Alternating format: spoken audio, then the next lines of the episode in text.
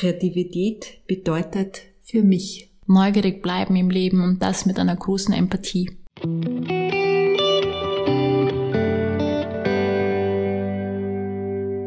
Kreologen, Dialog.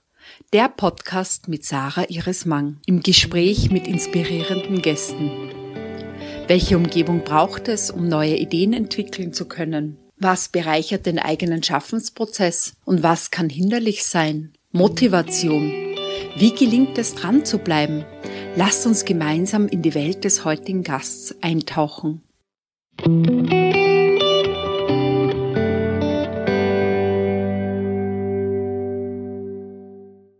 Hallo und herzlich willkommen zur ersten Folge von Podcast Kreologen im Jahr 2023. Ich wünsche all meinen HörerInnen einen guten, erfolgreichen Start in das neue Jahr.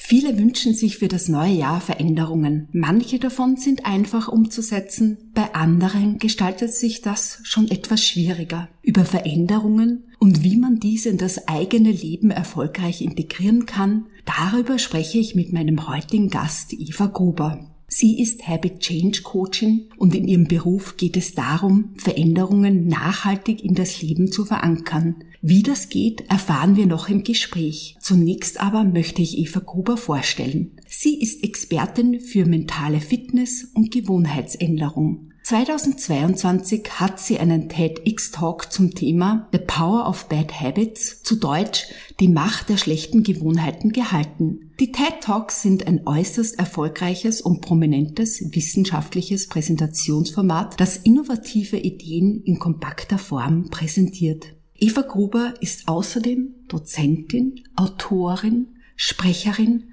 bei Veranstaltungen und hat drei Unternehmen gegründet. In dem Bestseller Creating Impact erzählt Eva ihre Geschichte. Als Habit Change Coaching unterstützt sie UnternehmerInnen, ManagerInnen und Teams dabei, das Wohlbefinden, die Beziehungen und ihre Spitzenleistungen zu verbessern. Herzlich willkommen, Eva. Ich freue mich sehr, dass du heute mein Gast bist. Danke dir, Sarah. Hallo an alle, die heute zuhören. Im Podcast Kreologen geht es um Innovation und Kreativität. Wie bist du zur Habit Change Coaching geworden? Deine Ausbildung hast du bei führenden ExpertInnen in dem Bereich absolviert, mit denen du nach wie vor zusammenarbeitest. Kannst du den HörerInnen erzählen, wie du zu deinem Beruf gekommen bist und was du daran besonders magst? Ist eine sehr schöne Frage. Ich habe vor über zehn Jahren begonnen, im Bereich Verhalten und Verhaltensänderung zu arbeiten, mit meinem ersten Unternehmen, das ich mit aufgebaut habe. Und da ging es noch um ein anderes Thema, da ging es um das spezielle Thema, wie kann man Geldverhalten verändern, also den Umgang mit Geld. Und in diesem ganzen Zeitraum habe ich wirklich gelernt, was bedeutet es, Verhalten zu gestalten oder eben auch äh, Formate, Methoden, Werkzeuge zu gestalten, um Verhalten zu verändern. Und ich war dann irgendwann einmal auf einem, sagen wir mal, auf einem Niveau von, von Aufgaben, von Rollen, die sehr, sehr stark in der Geschäftsführung waren und die sehr weg waren von der Zielgruppe oder halt wenig bei der Zielgruppe waren. Und ich wollte wieder zurück zum Menschen. Ich wollte zurück wieder zu, zu den einzelnen Menschen, zu den Individuen und bin dann wirklich ganz schnell und bewusst auch in den Bereich gegangen, wie kann ich Unternehmer und Innen, wie kann ich Gründer und Innen, wie kann ich sehr getriebene Teams, die sehr viel vorhaben, die eben sehr neugierig sind, sehr kreativ und sehr innovativ sind, wie kann ich die speziell begleiten, weil das eben auch eine Zielgruppe ist, die mir sehr nahe ist, weil ich eben auch selbst als Unternehmerin, als Gründerin und meinen Teams so gearbeitet habe. Und ich glaube, das Leben schreibt uns so eine Geschichte und man stolpert de facto über Möglichkeiten und tut mir immer wieder schwer, mich daran zu erinnern, wo ich die, die letzten auch Ausbildungen gefunden habe. Und ich glaube, die erste große Ausbildung nach meinem Studium war dann wirklich über einen simplen Newsletter. Und ich habe dann auf Stanford beim Behavior Design Lab von Stanford begonnen, meine Ausbildung zu machen, die ich immer noch mache. Das ist eine laufende Ausbildung und kann auch eben da mit dem Professor, mit BJ Fogg, seitdem zusammenarbeiten auf wöchentlicher Basis. Was sehr schön ist, weil man einfach wirklich mit der Forschung, mit den Experimenten einfach vertraut bleibt und auch mit den Methoden, die sich davon ableiten. Und und habe wirklich begonnen, auf Stanford diese Ausbildung zu machen. Und das hat dann viel angestoßen. Ich glaube, das hat auch viel da wirklich in Gang gebracht. Auch dann zu sagen, es geht nicht nur um Gewohnheiten, die ein wichtiger Hebel sind bei der Veränderung von Verhalten. Es geht auch um unsere Emotion, weil die Emotion ist der erste Punkt, der Startpunkt für unser Verhalten. Und die Emotion, die können wir heutzutage nicht mehr so leicht im Körper auch wahrnehmen. Wir sind einfach sehr konsumiert von außen. Wir sind auch oft sehr abgelenkt von dem, was eben rund um uns passiert. Und entsprechend sind die Gedanken Gedanken das, was uns am ehesten noch auffällt. Unsere Gedanken, wie sie uns eben vereinnahmen und damit prägen. Und ich bin dann auch noch auf das Feld gekommen, wie kann man eben vor allem die negativen Gedanken, dort wo wir uns eben schlecht tun selbst oder uns hindern, behindern, wie kann man die besonders beachten? Und bin auf das Feld gestoßen, eben positive Psychologie, positive Intelligenz, positives Denken. Wie kann man de facto auch mentale Stärke durch mentale Fitness aufbauen und so eben auch zur Verhaltensveränderung beitragen?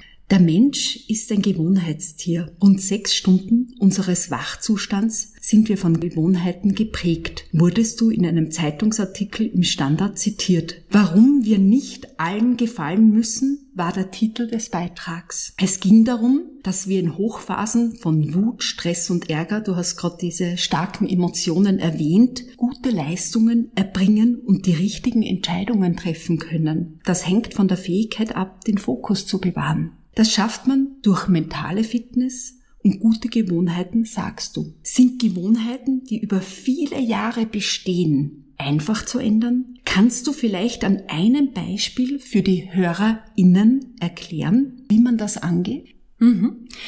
Also die Antwort auf die Frage, sind Gewohnheiten einfach zu ändern, ist eine nicht so einfache. Es hängt wirklich von der Art der Gewohnheit ab, um die es sich handelt. Sehr viele Gewohnheiten haben wir, seitdem wir klein sind, prägen sie eben zu Verhaltensmustern. Deswegen sind sie auch, wenn sie sich wiederholen, automatisiert sind Gewohnheiten. Und deswegen ist es nicht so leicht, sie zu ändern. Es ist wirklich, wie es, wenn man jetzt seinen Körper versucht fit zu halten, ist es auch dort wichtig, an diesen Gewohnheiten und an der Veränderung dran zu bleiben. Man muss wirklich einen Muskel aufbauen, den stärken, um eben wirklich Gewohnheiten laufend zu ändern. Wenn man Gewohnheiten ändern will, dann gibt es die Möglichkeit, eben neue Gewohnheiten zu starten.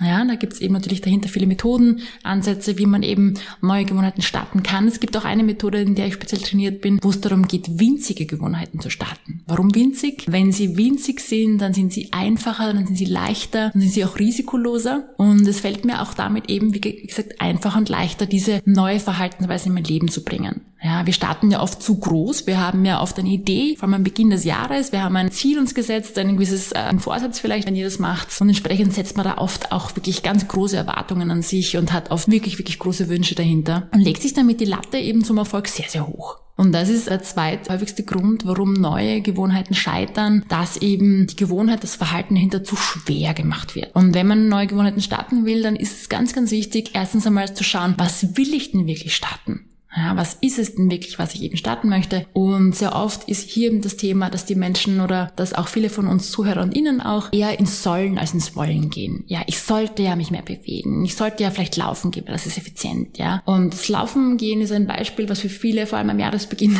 nach der Weihnachtszeit ein großes ist. Mich bewegen, Sport machen und laufen gehen. Ich habe es auch viele Jahre gemacht. Es ist nicht meine Art von Sport. Es ist nicht meine Art von Bewegung. Und ich habe es dann durchgezogen mit viel Disziplin, aber das sind, das ist nicht eine Gewohnheit, eine Gewohnheit ist nicht auf Disziplin aufgebaut. Viele glauben das, aber es ist nicht die Disziplin, die quasi zählt. Es geht darum zu schauen, welche Art von Bewegung will ich denn? Wenn es nicht laufen ist, wie will ich denn mich bewegen? Ja, ich möchte gehen, ich könnte walken, ich könnte mich sonst bewegen durch Yoga, durch eine Art von Workout. Was ist es denn? Was ist denn die Art von Bewegung? Und da muss ich neugierig werden, da muss ich wirklich neugierig werden und dann eben versuchen, auch Ideen aus einem Schwarm von unterschiedlichen Ideen auszuwählen, die sozusagen goldene sind, die sind besonders wirkungsvoll, effizient, die sind besonders gewollt und die sind auch besonders einfach einfach zu starten. Und das ist vielleicht einfach die Essenz davon, wenn man zum Beispiel laufen gehen will als Beispiel, wenn das wirklich das Thema ist, was man eben anpacken möchte, wenn das wirklich gewollt ist und kein Sollen, dann geht es darum, das besonders klein zu machen, damit einfach und risikofrei, ist zum Beispiel einfach nur in die Laufschuhe zu steigen, ja, sich danach zu feiern und damit ist die Gewohnheit eigentlich schon gestartet, aber sehr klein und wirklich winzig und risikolos. Und dann nach ein paar Tagen geht man die Stufen hinunter. Nach ein paar Tagen geht man hinaus vor die Haustür, macht eine erste Runde, vielleicht nur gehend. Ein paar Tage später läuft man die erste erste Runde und so weiter. Ja, es klingt für viele vielleicht lächerlich, so quasi so, das geht, kann ich doch mehr, das geht doch viel einfacher bei mir. Ja, am Beginn ist es dann oft so, dass man die Latte, wie gesagt, zu hoch legt, dass man dann vielleicht drei Wochen lang das Ganze schafft, dann kommt aber vielleicht der nächste Kaltregen oder ein Schnee sogar und man ist eben wieder gehemmt in, oh Gott, jetzt muss ich eine halbe Stunde laufen gehen, das fühlt sich schwer an, das will ich nicht. Und entsprechend kommt man quasi wieder zurück zum Start oder man lässt die neue Gewohnheit gleich fallen. Ja, das heißt zusammengefasst, Neugewohnheiten starten nicht so einfach. Es muss gewollt sein, es muss besonders einfach sein, damit leicht und eben risikofrei. Und das sind so die ersten Schritte, um reinzugehen, Neugewohnheiten zu starten. Ich finde das sehr entspannend beim Zuhören, dass quasi die Schuhe schon zu Beginn reichen, dass man sie einfach einmal hat, um an dem Beispiel dran zu bleiben mit dem Laufen. Du sprichst in deinem TEDx-Talk, der auch in den Show Notes verlinkt ist, über Bad Habits, also schlechte Gewohnheiten. Der TED-Talk stellt fünf Verhaltensmuster vor, die es lohnt, sich besonders genau anzuschauen. Es startet damit, weniger Angst zu haben. Mehr möchte ich an dieser Stelle nicht verraten und lade die HörerInnen ein, den spannenden Talk anzuschauen. Eva, was mich interessiert ist, wie man schlechte Gewohnheiten erkennt. Manche sind ja ganz offensichtlich, wie zum Beispiel das mit dem Laufen, aber eben nicht alle, oder? Ja, absolut. Auch da gibt's keine einfache Antwort, aber eine Antwort darauf ist, eine schlechte Gewohnheit hängt davon ab, was eine Intention, was ein Ziel, ein Wunsch von einem ist. Wenn ich die Intention am Beginn des Jahres habe, ich möchte liebevoller mit mir umgehen, ja, dann ist zum Beispiel ein zwanghaftes Laufen gehen, was ich gar nicht wirklich will, jetzt nicht unbedingt förderlich, sagen wir mal so. Ja, es ist vielleicht keine offensichtlich schlechte Gewohnheit, aber es ist auch nicht förderlich dafür, dass ich liebevoll mit mir umgehe. Wenn ich sage, die Intention ist, ich möchte liebevoll mit mir umgehen, dann ist vielleicht eine Gewohnheit wie, ich mache mir jeden Tag Stress, und lade mir ganz viele Aufgaben auf und sage überall ja und zwar auf jede Anfrage sage ich ja, auf jede Bitte sage ich ja, dann ist das eben eine schlechte Gewohnheit. Ja, ja sagen in diesem Fall. Ja, immer immer zusagen, immer nachgeben. Das bedeutet, es hängt davon ab, was ist meine Intention, was ist mein Ziel auf das ich mich eben ausrichten möchte und dann schauen, welche Verhaltensweisen, welche Verhaltensmuster, eben Gewohnheiten, was sie behindern das, machen das schwerer. Ja, und da müsste man auch wiederum neugierig werden. Ganz neugierig sein zu schauen, okay, wenn ich diese Intention vorhabe für dieses Jahr oder dieses Ziel mir setze, was sind dann die Verhaltensweisen, die Verhaltensmuster, die Gewohnheiten, die sich da in den Weg stellen? Ja, und sehr oft sind das eben Gedanken, ausgelöst von den negativen Emotionen wie der Angst und ihren Geschwistern. Und diese negativen Gedanken wie, ich bin nicht gut genug dafür, oder ich bin nicht schnell genug dafür, oder ich bin nicht lustig genug dafür, ich bin nicht entertaining genug, oder ich bin nicht klug genug und so weiter. Das sind schon erste Ansätze für schlechte Gewohnheiten, die jetzt aufs erste vielleicht gar nicht so sichtbar sind, weil das ist automatisiert. Sich zu sagen, boah, hast aber nicht gut gemacht. Ja, es könnte besser gehen. Das geht ganz, ganz schnell. Und das sind diese ersten schlechten Gewohnheiten, die so automatisiert sind und die dann auch zu weiteren führen, zu einer gewissen Rastlosigkeit Rastlosigkeit, zu einer gewissen Leistungsgetriebenheit, zu einem zufriedenstellenden Verhalten gegenüber anderen, zu einem opferhaften Verhalten. Da gibt es viele eben Verhaltensmuster, die dann eben in schlechte Gewohnheiten auch ausarten. Aber die meisten schlechten Gewohnheiten, die starten im Kopf. Das sind die mentalen Gewohnheiten, wo wir uns sagen, ich bin nicht oder das ist nicht oder die sind nicht. Ja, und entsprechend startet eben eine Welle von schlechten Gewohnheiten, möglicherweise. Sehr spannend. Das heißt eigentlich, ist es Voraussetzung auf sich selbst neugierig zu sein und sich gut zu beobachten. Ja, es gibt beim Themenfeld positive Intelligenz oder positives Denken oder anders gesagt auch einer gewissen mentalen Fitness, die man aufbauen möchte, gibt es fünf ganz besondere Fähigkeiten, die man auch wirklich trainieren muss. Wie man die Muskeln des Körpers trainiert, muss man auch diese Fähigkeiten trainieren. Und ich sage sie ganz kurz, weil die Neugierde auch eine davon ist. Die erste ganz wichtige Fähigkeit ist Empathie. Empathie vor allem für mich selbst natürlich auch für andere, aber vor allem für mich selbst. Und das zweite, die zweite Fähigkeit ist eben die Neugierde. Die Neugierde eben auf, was ist da? Wir sind sehr schnell von Situation in Entscheidung und Handlung. Ja, wir gehen da sehr schnell rüber in das Handlungsfeld. Und wir müssen neugierig sein dazwischen schauen, was ist denn wirklich? Warum handelt es sich wirklich? Da geht es jetzt nicht darum, verkopft zu werden. Es geht darum zu sagen, okay, schauen wir uns die Situation an, wie eine Entdeckerin, ein Entdecker, jemand, der wirklich die Welt entdecken will, wie ein Kind. Ein Kind geht auch oft hin, schaut mal ganz neugierig, wie ist die Situation? Und erst dann baut man darauf auf. Ja, und geht dann mit Entscheidungen und sonstigen Handlungen eben den weiteren Weg. Und Empathie und Neugier sind eben zwei von diesen fünf Fähigkeiten, die ganz, ganz wichtig sind, um eben ins Positive zu kommen, um eben mental stark zu werden. Erkenne deine mentalen Saboteure und reduziere damit negative Gefühle wie Angst, Stress, Ärger, Schuld, Scham oder Unsicherheit steht auf deiner Webseite. Kannst du die mentalen Saboteure kurz für die HörerInnen zusammenfassen und wie sich durch das Erkennen dieser Saboteure die Gefühle verändern lassen? Mhm. Es gibt in der positiven Psychologie eben unterschiedliche Methoden und es gibt eine Methode, die sich auf die positive Intelligenz des Menschen ausrichtet. Also positiv Intelligenz bedeutet aus einer Herausforderung, aus dem Problem eine Möglichkeit, eine Chance machen. Ja, wir sind sehr oft in, oh mein Gott, wie schlimm ist das? Und man quasi schlägt die Hände über den Kopf zusammen, anstatt zu sagen, okay, gut, das schaut nach einem Problem aus. Was ist aber die Möglichkeit, die Chance dahinter? Ja, und das ist eine Fähigkeit, die man aufbauen kann, wenn man eben seine mentalen negativen Verhaltensmuster vorher erkennt. Bedeutet, müssen vorher erkennen, welche mentalen negativen Verhaltensmuster habe ich, sprich, welche negativen Gedanken habe ich, ausgelöst durch negative Emotionen. Und da gibt es zehn unterschiedliche Ausprägungen, unterschiedliche Verhaltensmuster und eines davon ist diese innere kritische Stimme, dieser innere Richter, diese innere Richterin, die sagt, ich bin nicht, du bist nicht oder das ist nicht. Da gehen wir in einen sehr bewertenden, verurteilenden Modus und das löst dann oft sehr oft die anderen auch sogenannten mentalen Saboteure aus. Und die anderen mentalen Saboteure sind zum Beispiel der Leistungsgetriebene oder die Leistungsgetriebene in uns. Ja, die sagt so, ich brauche Erfolge, ich muss Leistung erbringen, damit ich Anerkennung von außen bekomme. Ja, und dann gibt's andere mentale Saboteure, wie zum Beispiel den Überrationalen. Die Überrationalen in uns bedeutet, das sind Menschen, die sehr mit der Ratio agieren, die eigentlich sehr verkopft sind, damit auch sehr entkoppelt sind von den Menschen, wenig in die Intuition, in die Empathie gehen können. Dann gibt's ein Verhaltensmuster, das zum Beispiel das Helferische in uns, das Helfersyndrom in uns aktiviert, die Helferin oder die Zufriedenstellerin in uns. Bedeutet eben, die Menschen sagen total oft Ja, äh, machen total viel für andere als für sich selbst, um eben gemacht zu werden, um Teil von etwas zu sein. Dann gibt's die Perfektionisten oder Perfektionisten in uns. Bedeutet, wir sind wirklich total, wirklich zwanghaft daran, uns zu strukturieren, uns zu organisieren. Und nur wenn es perfekt ist, ist es gut genug. Ja, und lassen dabei ganz viel Zeit, ganz viel Energie, ganz viel Fokus und auch ganz viel Freude auf der Straße quasi liegen. Und das sind nur ein paar von den zehn Verhaltensmustern, die es da gibt. Und alle von ihnen haben am Beginn eine Qualität. Am Beginn hat zum Beispiel die spätere Perfektionistin in uns die Qualität, strukturiert zu sein, organisiert zu sein, auf die kann man sich verlassen, auf diese Person.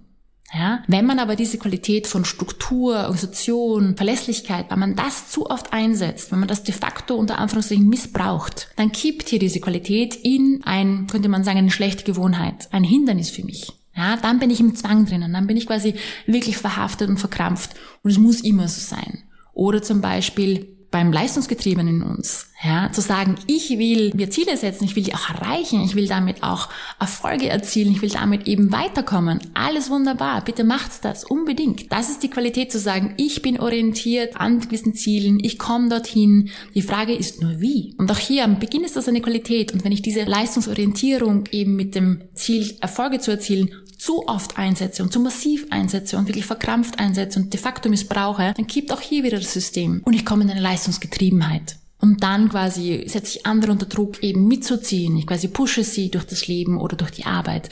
Ich verwende sie de facto wie Werkzeuge sehr oft, bin total auch wenig in Verbindung mit ihnen, weil ich so orientiert bin, auf diesen Gipfel, auf diesen Berg raufzukommen. Ja, und dann kaum bin ich oben auf diesem Gipfel, auf dem Berg, sehe ich schon den nächsten Gipfel. Und der ist natürlich noch größer und noch höher. Ja, und ich feiere mich nicht, schon gar nicht die anderen. Also ich bin sehr getrieben, eben für diese Anerkennung eben zu arbeiten und die anderen mitzuziehen. Und das sind nur Beispiele dafür für diese zehn unterschiedlichen Verhaltensmuster. Sie beginnen alle im Kopf mit den negativen Emotionen wieder Angst. Sie führen dann eben in Gefühle und Gedanken, wie ich bin nicht gut genug oder das muss besser gehen oder wir müssen das viel schneller machen und sonstige eben Gedankenzüge. Da kann man sich mal neugierig fragen, was habe ich denn für Gedankenzüge, die negativ sind? Was habe ich vielleicht für Glaubensmuster? Ja, die ich schon seit der Kindheit dabei habe und mitnehme. Und dann muss man schauen, dass man die wirklich erkennt, diese Verhaltensmuster. Das kann man auch, da kann man wirklich äh, neurowissenschaftliche Assessments dahinter machen, also Bewertungen machen, sich anschauen, wie sind die gerade ausgeprägt? Ja, wie schauen die gerade aus? Und dann kann man darauf aufbauen, weil man muss sie zuerst erkennen und dann kann man eben Methoden ansetzen, um eben weitergehen zu können. Gibt es bei den mentalen Saboteuren kulturelle Unterschiede? Hast du da etwas herausgefunden? Und verändern sich die mentalen Saboteure in bestimmten, zum Beispiel stressigen, fordernden Lebenssituationen, beziehungsweise mit dem Lebensalter? Mhm, schöne Frage. Auf die erste Frage, gibt es Unterschiede bei den Kulturen bezüglich der mentalen Saboteure und damit der mentalen negativen Denkmuster? Das ist eine sehr spannende Frage und auch meine Ausbildner, meine, meine Professoren, mit denen ich arbeite, fragen sich auch immer wieder diese Fragen. Es gibt zum Teil erste kleine eben Experimente oder Forschungsprojekte, aber es gibt noch nicht die große Antwort. Und ich habe selbst in meiner Arbeit, ich arbeite Gott sei Dank international, das freut mich besonders, weil ich eben schon sehr viel international gearbeitet habe in den letzten 20 Jahren, das irgendwie so mein, auch mein persönlicher positiver Antrieb ist, mit Menschen aus der ganzen ganzen Welt zu sein. Und ich konnte vor kurzem mit einem großen Unternehmen, das auf fast allen Kontinenten zu Hause ist, zusammenarbeiten und konnte mit einer ganz speziellen Zielgruppe, in dem Fall waren es Expertinnen aus dem Finanzbereich, aus dem Steuerbereich, konnte ich zum gleichen Thema arbeiten für eine längere Zeit. Jetzt könnte man sagen, habe ich da vier Kontinente eben erreicht und damit sehr viele Länder und sehr viele Kulturen. Und ich war fasziniert von, nein, es gibt hier kaum Unterschiede. Es gibt de facto, könnte man sagen, Muster in gewissen Jobprofilen. Ja, wenn man gewisse Jobs machen muss, damit Aufgaben erledigen muss, gibt es wahrscheinlich einen gewissen Anspruch an eine gewisse Persönlichkeit, an gewisse Verhaltensmuster und Prägungen, die diese Persönlichkeit hat, damit man diesen Job, diese Aufgaben auch wirklich erfolgreich eben durchführt. Und somit kann ich sagen, bei Kulturen gibt es meiner Erfahrung nach momentan noch wenig wirklich Daten, um zu sagen, da gibt es Unterschiede oder die sind eh alle gleich. Ich kann von meiner Erfahrung sagen, es ist meistens gleich oder ähnlich und es ist spannend zu schauen, welche Jobprofile verlangen de facto welche Ausprägungen oder wo werden die Qualitäten zu Hause und wo sind die aktuellen Hindernisse, weil das eben ein mentales Saboteur de facto überschwappt. Vielleicht eines noch am Schluss von diesen mentalen Saboteuren an sich gibt es nur einen, der bei Männern tendenziell ein bisschen größer heraussticht, weil sonst ist vor allem zwischen auch Männern und Frauen, wenn wir auf diese Ebene gehen, die Verteilung sehr, sehr gleich. Und der eine, wo die Männer ein bisschen mehr hervorheben, sich hervorheben, herausstechen, ist dieses Überrationale. Also dieser Überrationale in uns, der ist bei Männern eben stärker ausgeprägt. Warum? Das kommt zu einer gewissen Geschichte. Buben am Beginn sind oft technisch geprägt, auch von ihren Vätern. Sie gehen dann oft in eine technische Ausbildung, landen auf den technischen Jobs und entsprechend ist die Ratio Ratio, eben die Logik, Daten, Fakten, Zahlen, ganz, ganz wichtig. Ja, und das ist so quasi unsere Argumentation dahinter zu sagen, der Überrationale scheint bei Männern immer wieder öfter auf, weil sie tendenziell mehr in technische eben Berufe gehen. Du hattest noch eine zweite Frage, die ja. darauf aufgebaut hat, und da weiß ich nicht mehr, welche das war. Die zweite Frage war, ob sich die mentalen Saboteure in bestimmten, zum Beispiel stressigen, fordernden Lebenssituationen oder mit dem Lebensalter verändern. Ja, also ja, diese Saboteure, diese mentalen Saboteure, die werden motiviert von unseren negativen Emotionen. Also die Angst und die Geschwister, die lösen das aus, dass die mentalen Saboteure eben auftauchen, laut werden. Und die Angst hat viele Geschwister wie den Ärger, die Wut, den Zweifel, die Unsicherheit, die Scham, das Schuldgefühl. Und wenn einer dieser negativen Emotionen eben bei uns hochkommt, das ist etwas, was wir oft nicht bemerken, weil wir eben von außen so konsumiert sind oder abgelenkt sind, dann starten diese mentalen Saboteure. Dann kommt diese innere kritische Stimme, dann kommt die Rastlosigkeit, dann kommt die Leistungsgetriebenheit, dann kommt das Helferische und so weiter. Und in vielen Lebensphasen, vor allem wenn man zum Beispiel eine Familie startet, wenn man einen neuen Job startet, wenn man eine neue Verantwortung übernimmt, vor allem in diesen, würde ich mal sagen, diesen Hochphasen des Lebens zwischen 30 und meistens 55, 60, da sind sehr viele Saboteure besonders aktiv. Ja, am Beginn des Lebens sind die Saboteure noch nicht so aktiv, weil sie nicht so gebildet sind. Warum ist das? Am Beginn des Lebens sind wir noch klein. Wir haben gewisse Erlebnisse, die den Tag prägen und Gott sei Dank sind viele davon eher positiv. Man kann sich das dann vorstellen wie so ein Bild. Das Bild, das am Beginn einfach nur die, die leere Leinwand ist und ein Kind hat oft positive Erlebnisse. Man kann sich vorstellen wie so das Bild wird mit ganz fröhlichen Farben, wie mit einem Gelb, mit einem Orange, mit einem schönen Rot eben bemalt. Und irgendwann schreibt das Leben dann nicht mehr so schöne Geschichten. Man sammelt eben auch Erfahrungen aufgrund von Angst und Ärger und Trauer und sonstiges, die nicht so positiv sind. Ja, man fühlt sich nicht so geliebt, nicht so sicher und so weiter. Und dann kommt auf dieses Bild ein dunkelgrün, ein dunkelbraun und so weiter. Und das Leben prägt sich. Und da beginnen eben oft diese mentalen Saboteure, die ab und zu schon ganz am Beginn des Lebens da sind, das ist aber eine Prägung des Menschen, sich zu verstärken. Und aus diesen quasi jetzt sagen wir mal, aus dieser Verstärkung, aus dieser Spirale oft kommt der Mensch oft nicht mehr raus. Das heißt, diese Verhaltensmuster, die mentalen Saboteure, wie der Leistungsgetriebene, wie die Rastlose, wie die Zufriedenstellerin, prägt sich immer mehr aus. Ja, das heißt, in unserer Hochphase des Lebens könnte man sagen, zwischen 30 und eben 55 ist es sicherlich eine große Spielwiese für diese mentalen Saboteure, dass sie aktiv sind. Im älteren Alter, im Sinne von wirklich dann später, und meine Eltern sagen immer, ich bin noch nicht alt, ich bin 70, das ist noch nicht alt. Das ist, glaube ich, auch ein, ein einfach ein Glaubenszustand im Sinne von, wie alt bin ich wirklich und was macht das mit mir. Wenn man älter ist, sagt man oft, wird man weiser. Und man lernt eben aus dem, was das Leben so geschrieben hat. Und es kann sein, dass man eben diese Weisheit wirklich erkennt und damit diese Saboteure ein bisschen leiser werden. Muss aber nicht sein. Es kann sein, dass Menschen bis zum Ende wirklich in diesen sehr, sehr prägenden Verhaltensmustern verharren, weil sie einfach nie gelernt haben, neugierig zu sein, zu schauen, okay, was ist das? Was kann ich ja machen? Und das muss man auch ehrlich sagen, wer hat schon gelernt, weder in der Schule noch sonst wo, was es bedeutet, mit Emotionen wirklich umzugehen? Was es bedeutet, eben dann mit Verhaltensweisen, die mir nicht gut tun, umzugehen? Was es heißt, um Hilfe zu bieten, einfach Unterstützung zu bieten und dass es eine Qualität ist. Sehr spannend. Du bist als Coachin sehr gefragt und gut gebucht. Gibt es Themen, die immer und immer wieder vorkommen? Oder anders gefragt, sind die Probleme derjenigen, die zu dir kommen, immer dieselben? Sind sie gesellschaftlich verankert? Also betreffen sie uns alle in einer bestimmten Form? Ja, sehr schöne Frage. Vielen Dank dafür. Jeder kommt mit seinem eigenen Backel, jeder kommt mit seiner eigenen eben Problematik, Herausforderung. Und die Muster, die ich schon erkenne, und ich wiederhole es vielleicht nochmal kurz, ähm, zu mir kommen eben Unternehmer und Innen, ehemalige Gründer und Innen oder eben Verantwortliche aus dem Management von Firmen oder Organisationen, die halt wirklich auch groß sind oder größer sind. Es kommen aber eben auch Teams zu mir oder Gruppen zu mir. Und Muster, die ich erkenne, sind zum einen dass obwohl sehr viele mit dem Thema, ich möchte mehr Leistung erbringen oder ich muss Leistung erbringen, eben in meiner Rolle, meiner Verantwortung, dass wir sehr schnell beim Thema Wohlbefinden und Beziehungen landen. Also wie geht's mir, wie kann ich mein Wohlbefinden verstärken, wie kann ich meine eigenen schlechten Gewohnheiten, die mich eben nicht schlafen lassen, die mich eben nicht gut essen lassen, die mich eben nicht gut mit mir umgehen lassen, nicht liebevoll mit mir sein lassen, wie kann ich das aufbrechen, wie kann ich eben damit auch unter Anführungszeichen wieder Resilienz aufbauen und weg vom Burnout kommen, weil sehr viele sind schon überwältigt, überfordert und schon sehr erschöpft, ist einfach eine Begleiterscheinung von vielen eben Menschen, mit denen ich arbeite. Und neben dem Wohlbefinden geht es auch sehr oft um Beziehungen.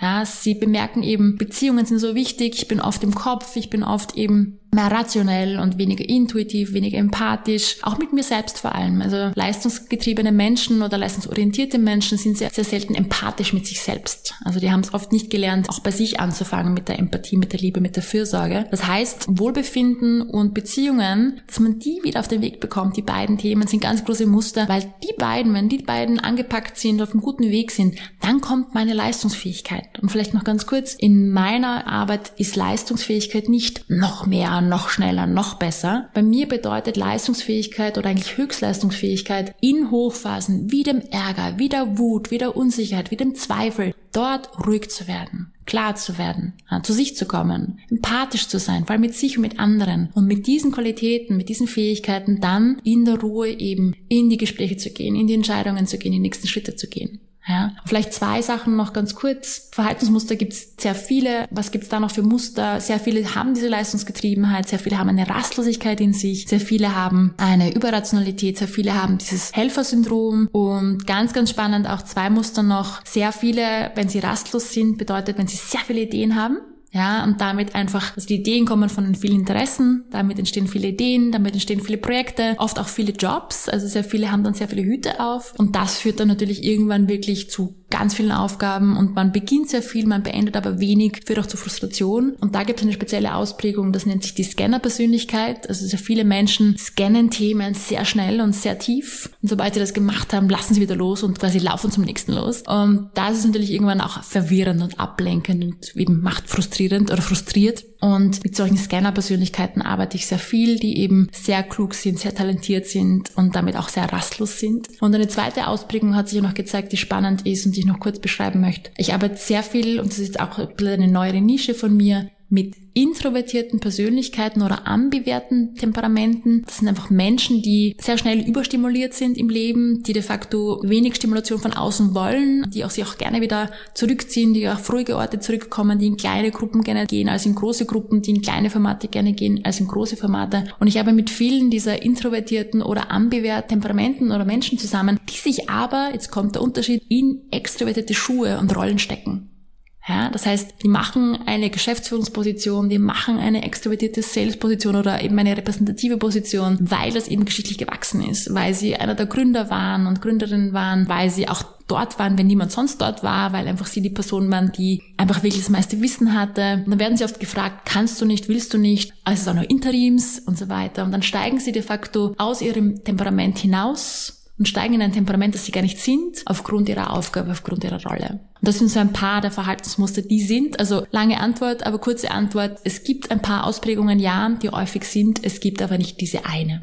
Im Podcast geht es um Innovation, Kreativität und Improvisation. Was davon brauchst du für deine Arbeit? Und wie gehst du selbst mit Veränderungsprozessen um? Auch eine sehr schöne Frage. Ich brauche viel an Neugier und Neugierde braucht man, um innovativ zu sein. Und ich habe auch wirklich ganz schöne mittlerweile Übungen, die machen mir so viel Spaß. Eine Übung heißt Ja und. Wir sind ja sehr oft im Leben, dass wir sagen Ja, aber. Ja? Und eine meiner Übungen, die ich mache, ist Ja und. Bedeutet einfach, jemand kommt mit einem Problem, man hat eine erste Idee, die das Problem lösen könnte. Und dann eben erzählt man die Idee und sagt so, das ist die Idee Und die nächste Person sagt, ja, was ich an der Idee mag, ist, und man sagt, was man mag, was man irgendwie inspirierend findet und baut dann die nächste Idee drauf. Und damit entsteht so eine Art Tanz, so eine Art Ping-Pong, wo man eben sehr, sehr schnell eben in eine Ideenfindung und damit in eine kreative, innovative Ideenfindung geht. Ich brauche sowas total auf meinem Arbeitsumfeld. Ich bin ja nicht nur Coach, ich bin Trainerin, ich gebe Trainings und Workshops, ich mache Programme, ich facilitiere Programme, ich berate, ich spreche, ich, ich gebe eben auch Inputs auf Universitäten oder, oder Fachhochschulen. Und dieses Spektrum alleine fordert mich schon, kreativ zu bleiben oder es hilft mir sogar kreativ zu bleiben, weil es mich vielfältig sein lässt. Und ich weiß ja auch am Beginn von einem Coaching oder einem Training schon eher, aber bei einem Coaching auch oft nicht, was heute das Thema ist. Oft haben wir ein gewisses Curriculum im Sinne von, wir haben eine Tendenz, eine Richtung, aber was das heutige Thema ist und wie das ausgehen wird, weiß ich auch nicht. Und ich leite durch Fragen, ich leite durch eben Ansätze. Und ich glaube, das ist das Schöne an dieser Arbeit. Ich bin gefordert, kreativ zu bleiben und damit meine ich eher auch neugierig zu bleiben und auch empathisch zu bleiben, um eben dann gemeinsam mit dem Gegenüber, mit der Gruppe wirklich neue Lösungen, neue Ansätze zu finden und damit unter Anführungszeichen Innovationen.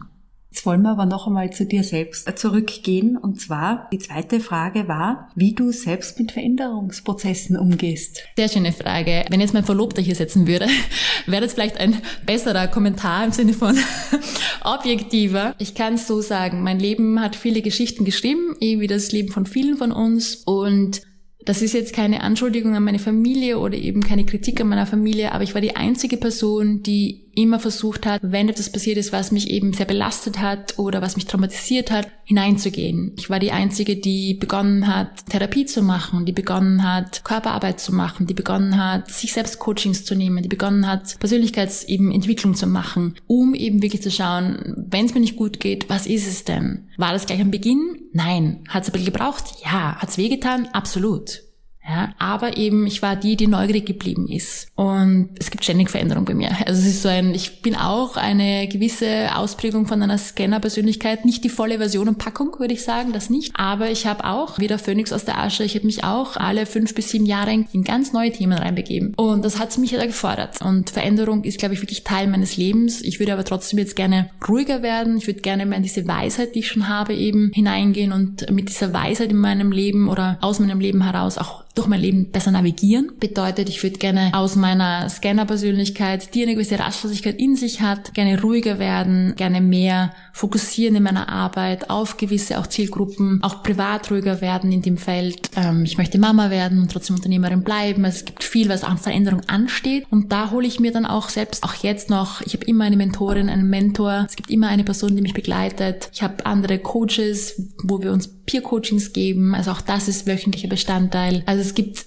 eine laufende Begleitung von anderen und ich hole mir diese Begleitung wirklich rein. Vielleicht mache ich da auch ab und zu zu viel und auch das muss ich lernen zu sagen, so, es reicht auch ein Format und ich bin auch dabei zu lernen zu sagen, ja, das eine reicht, das ist mir wirklich auch gut genug für mich, das befriedigt mich momentan und ich sage auch immer mehr Nein eben zu sonstigen Möglichkeiten. Und ich glaube, das ist es, zurückkommen zu mir und zu dem, zu dem Kern und zu dem Fokus und weniger Ja sagen, aber eben wenn ich Ja sage, dann wirklich dabei bleiben und mit Fokus und mit eben Freude dabei bleiben. Du bist beruflich sehr erfolgreich, bestens vernetzt und in den sozialen Medien aktiv und präsent, was ein gutes Zeitmanagement voraussetzt.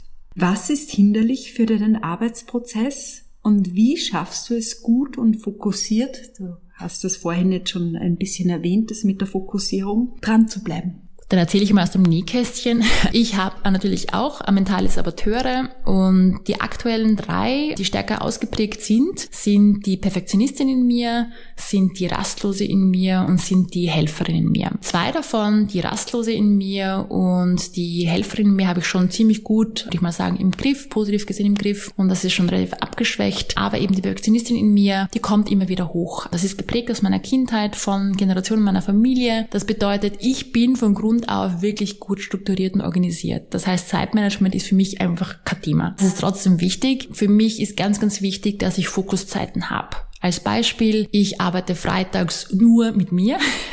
freitags gibt's mich nicht zum Buchen, Freitag gibt's auch keine Telefonate, freitags gibt's wirklich einen Fokustag. Da bin ich quasi ganz tief an Themen dran, da bin ich ganz aktiv an wichtigen Aufgaben, die es noch zu erledigen gibt dran. Und ich liebe diesen Tag. Dieser Tag gibt mir einfach wirklich den Fokus, die Tiefe, die ich brauche, um wirklich gute Arbeit zu machen. Ansonsten wie hilft's mir, fokussiert zu bleiben, wirklich Themen zu setzen für den Tag, wirklich auch dafür Blocker zu setzen, zu sagen, ich arbeite jetzt nur an dem, zwischendurch aber auch Mikropausen zu machen, um eben wirklich wieder aufzubrechen, rauszugehen aus dem, wo ich gerade bin. Und diese Mikropausen, sind wirklich nur wenige Sekunden, eine halbe Minute oder maximal zwei Minuten, die helfen mir total auch zu mir zu kommen. Die helfen auch oft im Gehirn loszulassen, aber trotzdem mit einer Idee zurückzukommen. Das heißt, meine Mikropausen sind so kraftvoll, dass ich meistens mit einer Idee oder mit etwas, was ich vergessen habe, wieder zurückkomme, obwohl ich gar nicht die Intention hatte, darüber nachzudenken. Für mich ist Zeitmanagement im Sinne von Struktur, Organisation wirklich einfach. Ich muss mir aber mit meiner Ausprägung auch mit dieser Neugierde aufgrund der Rastlosigkeit eher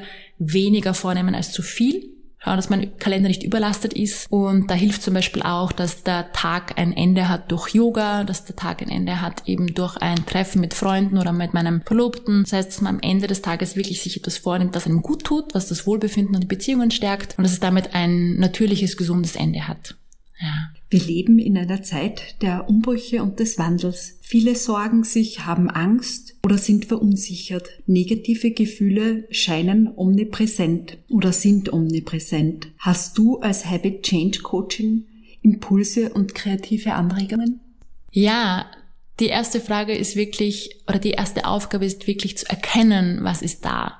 Ja, also welche negativen Gedanken, welche Glaubenssätze, die negativ sind, habe ich denn? Vielleicht schon seit der Kindheit. Und da ist es auch sehr, sehr spannend, sich mal anzusehen, wie sind meine Eltern geprägt? Jetzt wirklich die Eltern oder die Erziehungsberechtigten, weil wir halt auch oft nicht einmal nur von uns selbst mit der Persönlichkeit geprägt, geboren sind und damit eben aufwachsen, sondern auch unsere Eltern, die Erziehungsberechtigung natürlich sehr, sehr prägen. Man kann da eben genau anschauen, welche mentalen Verhaltensmuster haben auch meine Eltern, ja, und habe ich die, gibt es zwei Möglichkeiten, habe ich die jetzt gespiegelt, ja, seit ich klein bin, sprich mache ich sie nach. Ist der Papa leistungsgetrieben, ist er voll auf Erfolge und eben nächste Ziele und eben noch mehr orientiert, dann bin ich das oft auch, ja, dass ich spiegel das Ganze. Oder kompensiere ich etwas. Leider Gottes immer noch aufgrund, ich glaube auch Generationen, oft der Fall, dass die Mama, die Mutter andere versucht zufriedenzustellen, dieses Helfersyndrom hat. Oder eben, dass man äh, als Mutter oft ein Opfer ist, im Sinne von, man hat ein Opferverhalten, ich bin so arm, immer ich muss alles machen und man bleibt in einer gewissen Schwere, in einer gewissen schweren emotionalen eben einem Modus. Und wenn vor allem die Mutter ein opferhaftes Verhalten hat,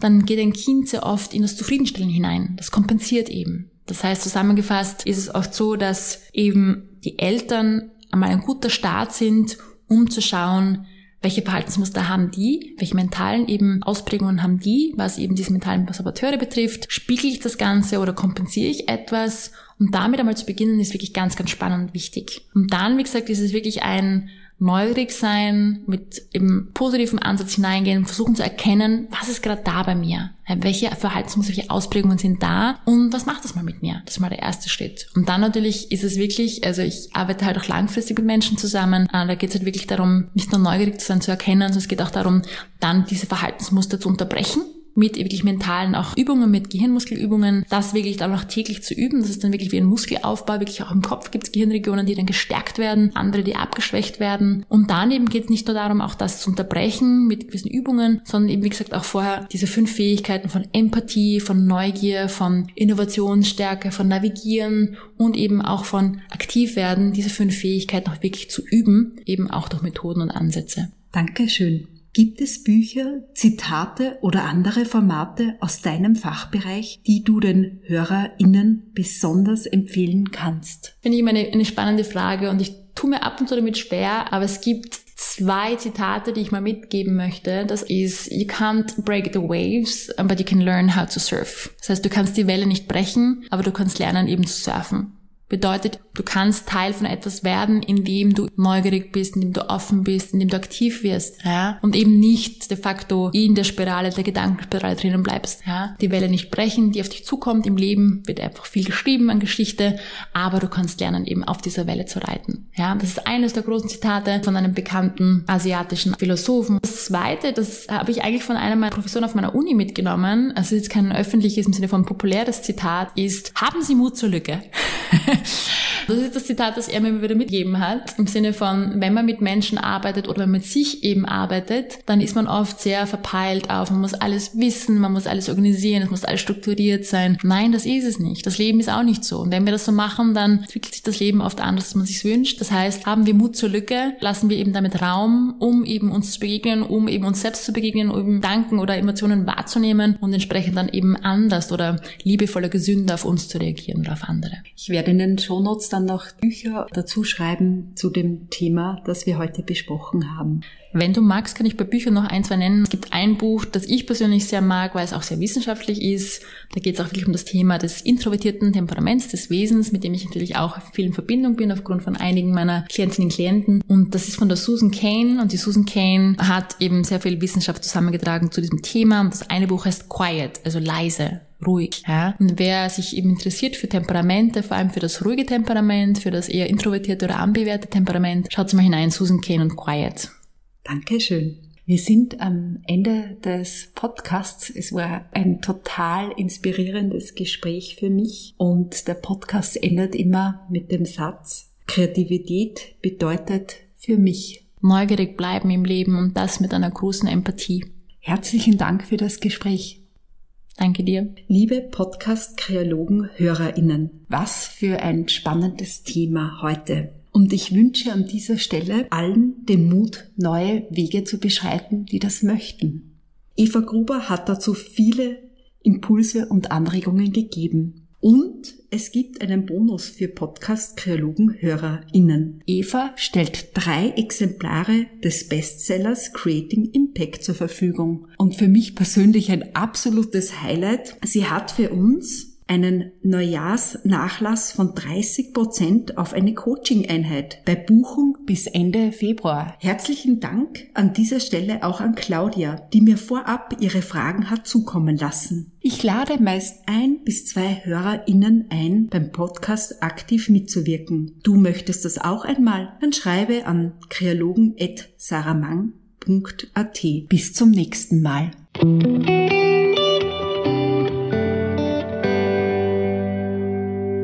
Kreologen, schön, dass du heute dabei warst. Wenn dir der Podcast gefallen hat, dann teile ihn gerne mit Freunden. Über positive Bewertungen würde ich mich sehr freuen. Du hast spannende Ideen, Anregungen und Impulse. Schreib mir doch auf Instagram oder direkt an kreologen.saramang.at.